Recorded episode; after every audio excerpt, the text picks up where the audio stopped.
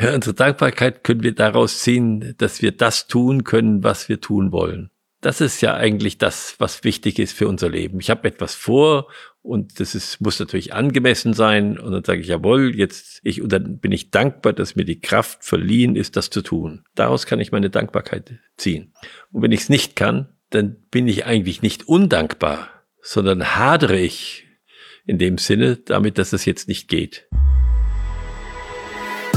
Herzlich willkommen beim Gedankengut Podcast mit Wolfgang Gutballett und Adrian Metzger im Dialog zu Fragen und Impulsen unserer Zeit. Schön, dass du dabei bist. Wir sprechen über das Thema Dankbarkeit und um da einen Einstieg zu finden, ist es ja eigentlich spannend, dass wir es schaffen, so wenig dankbar zu sein in einer Zeit, wo eigentlich das einzig angemessene Lebensgefühl, was man vertreten könnte, eigentlich genau diese Dankbarkeit ist. Wolfgang, nimm uns gerne mal mit in deine Gedanken zum Thema Dankbarkeit und vielleicht ist das schon auch die erste Verbindung Gedanke und Dankbarkeit. Wie siehst du diese Thematik und warum fällt es uns als Menschen oft so schwer, diese Dankbarkeit wirklich zu fühlen? Denken können wir sie doch vielleicht oft noch. Ja, ich meine, wie du sagst, das Danken kommt vom Denken und das Denken hat ja etwas damit zu tun, dass ich eine Beziehung herstelle zu einer Realität. Äh, dass ich etwas denken kann, nachdenken oder vordenken, das Wort kennen wir nicht so gut, dann denken wir mehr an Vision, aber das Wort vordenken ist eigentlich ein wichtiges Wort. Und warum wir sind, sind wir nicht so dankbar? Weil wir nicht äh, denken darüber, was alles uns ermöglicht. Wenn wir hier sind, dann fußen wir auf einer Kulturleistung von über 1000 Jahre. Und, und alles das, was wir heute hier haben und was wir nutzen können, haben andere Menschen geschaffen. Haben andere Menschen geschaffen. Sicherlich haben wir sie erwerben äh, müssen, äh, zum größten Teil jedenfalls dafür können wir dankbar sein, dass das eine Grundlage ist, auf der wir stehen. Und ob sie uns passt jetzt gerade oder ob wir sie uns besser vorstellen, ähm, das macht uns natürlich undankbar. Aber woran liegt das, dass wir dann in diese Undankbarkeit verfallen? Vielleicht vorneweg, warum ist es überhaupt erstrebenswert, dankbar zu sein? Weil klar, es wird immer so als, ich sag mal, erstrebenswerter Zustand voraus genommen. Ja, also das wurde, wird dahingestellt, dass Dankbarkeit, dass das wichtig ist, dankbar zu sein. Und warum eigentlich? Warum? Weil ich äh, in eine gute Beziehung komme zu meinem Umfeld. Wenn ich dankbar bin für das Licht, was wir hier haben, dann würdige ich das dann ver verehre ich das Licht oder ich gebe ihm seine Ehre, sagen wir mal so, ich verehre es nicht, aber ich gebe ihm seine Würdigung. Und das ist etwas Positives. Geben ist seliger als nehmen, heißt es. Immer wenn ich dankbar bin, dann gebe ich dem anderen die Ehre und sag Danke dafür, dass du da bist. Wenn ich esse, deshalb ist das ja eine Übung, dann danke ich für das Essen. Und das hilft uns positiv gestimmt zu sein. Und es hilft uns vielleicht auch, uns so zu verhalten, dass andere dankbar sind, dass wir da sind. Wenn man jetzt überlegt, in einer Gesellschaft, wo Menschen grundsätzlich mehr objektiv betrachtet den Grund dazu hätten, dankbar zu sein, dann bedeutet das ja nicht automatisch, dass diese Gesellschaft dankbarer ist oder dass die Einzelnen in dieser Gesellschaft dankbarer sind. Also was veranlasst uns dazu, dankbar zu sein oder eben auch nicht dankbar zu sein? Du hast schon von einer gewissen Kultur gesprochen. Ähm, welche, welche Grundlage ist die Grundlage für dieses Gefühl der Dankbarkeit? Ja, das ist eine interessante Sache. Also einmal äh, denke ich, dass wir im Leben überhaupt nur eine Wahrnehmung, eine wirkliche Wahrnehmung davon haben, wenn es uns schlechter geht oder besser geht. Wie es uns geht, das ist uns nicht so im Bewusstsein, weil daran haben wir uns gewöhnt. Wir können uns nicht gut gewöhnen an Veränderungen. Und immer dann, wenn sich etwas verändert, dann sind wir herausgefordert, darüber zu urteilen oder dann nimmt uns das emotional mit, weil wir sagen, oh, das ist aber schön oder oh, das ist ja fürchterlich. Ja wenn wir das betrachten im Zeitvergleich, also wie es wirklich nur uns passiert, dann kommen wir zu einer anderen Gelassenheit, weil wir schauen auf unser Leben oder wie wir uns entwickeln. Äh, wir haben heute die Neigung, und das hängt mit dem ganzen Neid zusammen, der ja auch zunimmt, dass wir immer auf die anderen schauen und daran messen, ob es uns gut oder schlecht geht. Das ist nicht so veranlagt eigentlich im menschlichen Leben. Es ist eigentlich veranlagt, dass wir uns entwickeln. Und Entwicklung ist immer Zeitvergleich. Entwicklung ist nie Vergleich mit anderen. Also wenn jemand, ich denke gerade an diesen Film, wie binde ich meinen Schuh, wenn jemand, der nicht gut in seinem Leib drinsteckt und Schwierigkeiten hat zu sprechen oder seinen Schuh zu binden und er kriegt es dann hin, seinen Schuh richtig zu binden, dann ist es eine Riesentat. Wenn jemand äh, vielleicht über zwei Meter oder zwei Meter fünfzig dann springt, das ist auch eine große Tat. Aber die ist nicht größer aus der Perspektive, wenn ich sozusagen als Veränderung sehe, im Verhältnis da, wo der stand war, nicht größer, als wenn der Behinderte in dieser Hinsicht, Behinderte, seinen Schuh jetzt binden kann, was er vorher nicht konnte.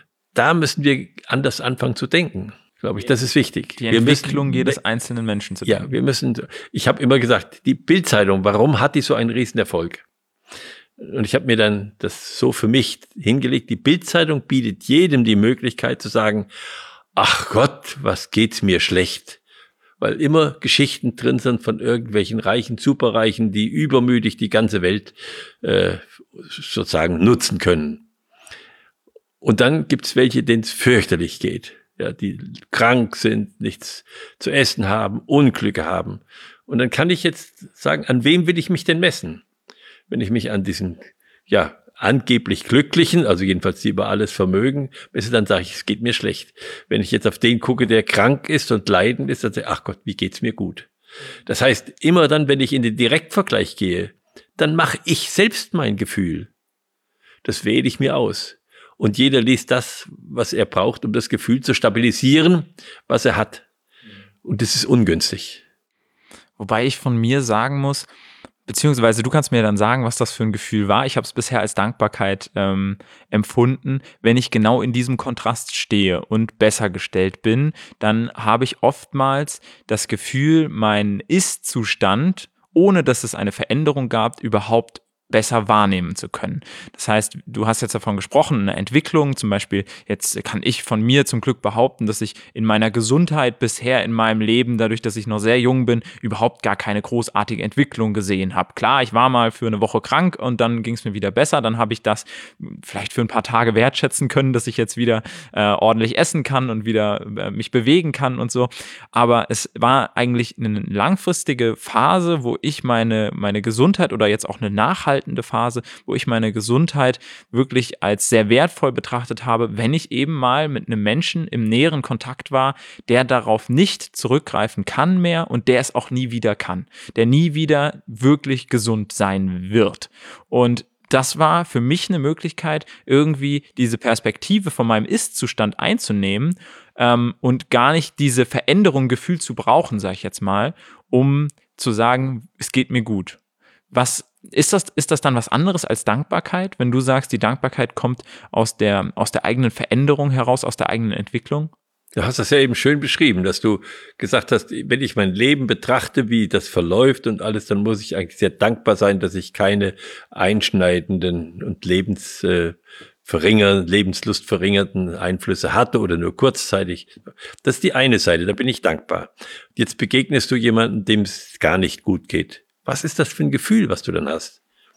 Du kannst dich hinstellen und sagen, pff, mir geht's gut, was soll das? Ja. Oder du kannst Mitleid haben. Und ich glaube, das, was du jetzt beschrieben hast, ist eher das Mitleid mit dem anderen, was natürlich auf der anderen Seite auch ein gewisses Mitschwingen der Dankbarkeit dabei hat, dass es mir, dass es mir gut geht. Aber doch in dem Sinne, dass du dann sagst, wenn es mir so gut geht, dann kann ich Mitleid mit ihm haben. Das ist ja auch eine Kraft, wo du etwas auf ihn wendest. Das ist was anderes. Wenn du jetzt jemanden hast, dem es wesentlich besser geht, dann haben wir den Begriff des Neids dafür.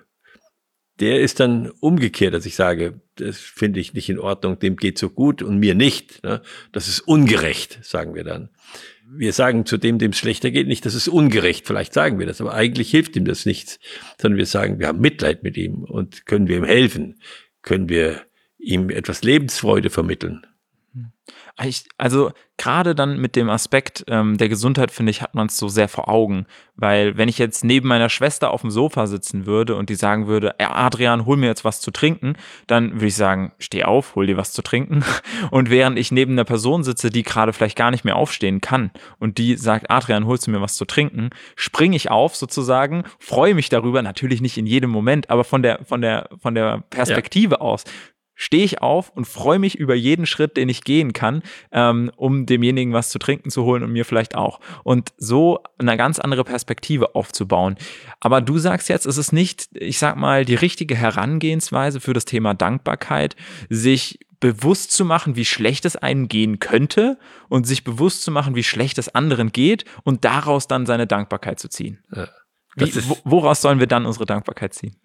ja, unsere Dankbarkeit können wir daraus ziehen, dass wir das tun können, was wir tun wollen. Das ist ja eigentlich das, was wichtig ist für unser Leben. Ich habe etwas vor und das ist, muss natürlich angemessen sein. Und dann sage ich, jawohl, jetzt ich, und dann bin ich dankbar, dass mir die Kraft verliehen ist, das zu tun. Daraus kann ich meine Dankbarkeit ziehen.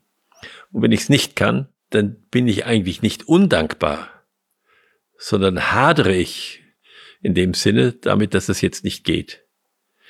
Aber dann habe ich nicht das Gefühl, dass ich undankbar bin, aus, aus meinem Empfinden heraus. Kann vielleicht äh, äh, eine Spezialität sein von mir, sondern dann muss ich eigentlich sagen, ja, kann ich das noch lernen oder habe ich mir das Ziel falsch gesetzt? Habe ich mir das Ziel falsch gesetzt? War ich übermütig?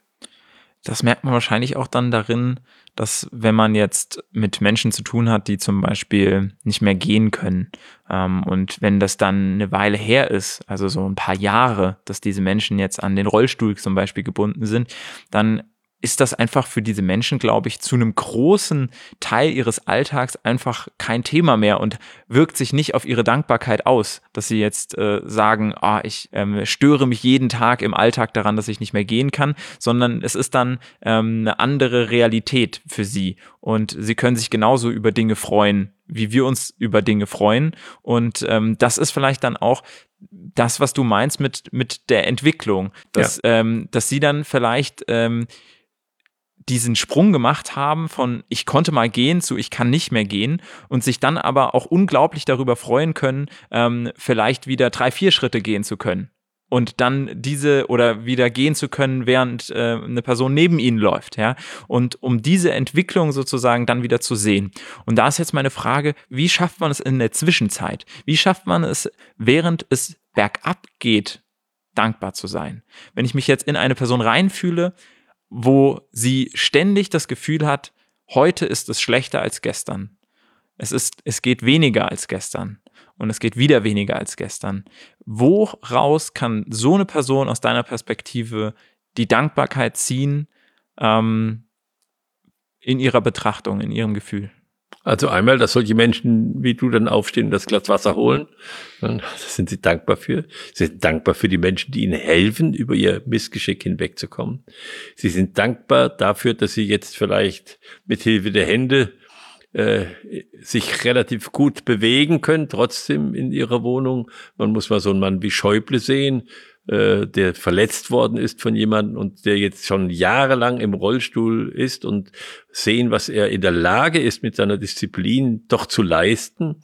Da denkt gar keiner mehr dran, dass der im Rollstuhl ist. Wir haben noch nicht mal mehr Mitleid. Wir haben uns so dann das Bild gewöhnt von ihm. Und dass wir gar nicht zurückdenken, dass der mal, ich habe ihn noch kennengelernt, als er äh, frisch und munter da stand bei mir im Büro und äh, war ja damals Abgeordneter in Marburg, wo wir eine Filiale hatten und da habe ich ihn kennengelernt. Also es ist die Entwicklung, die wir dann betrachten. Wenn, wenn, sonst würde ich nie mehr fröhlich sein können, wenn ich sage, ich bin jetzt im Rollstuhl. Äh, ich kann nicht mehr fröhlich sein, weil die meisten Menschen können mit ihren beiden Beinen laufen. Ich habe das ja ein bisschen für mich hinter mir. Ich habe ja doch Herzprobleme gehabt, eine Herzklappe, die nicht mehr richtig funktioniert hat. Und, und dann merkt man, dann hat man natürlich Hoffnung und man übt und macht und macht und freut sich, dass es vielleicht etwas besser und etwas schlechter geht. Jetzt habe ich die Herzklappe austauschen lassen und jetzt kann ich den Weg, wo ich dreimal anhalten musste vorher, auf einmal wieder munter und frisch durchlaufen. Ja, da ist man dann dankbar, dass man das kann. Aber andererseits geht es mir auch so, dass ich sage, Mensch, damals bin ich hier noch runtergerannt und in dieser Kurve, da konnte ich richtig mich reinlegen. So schnell war ich gewesen, als ich gerannt bin. Und heute mache ich schnelles Gehen. Und mit Joggen, das ist jetzt vorbei.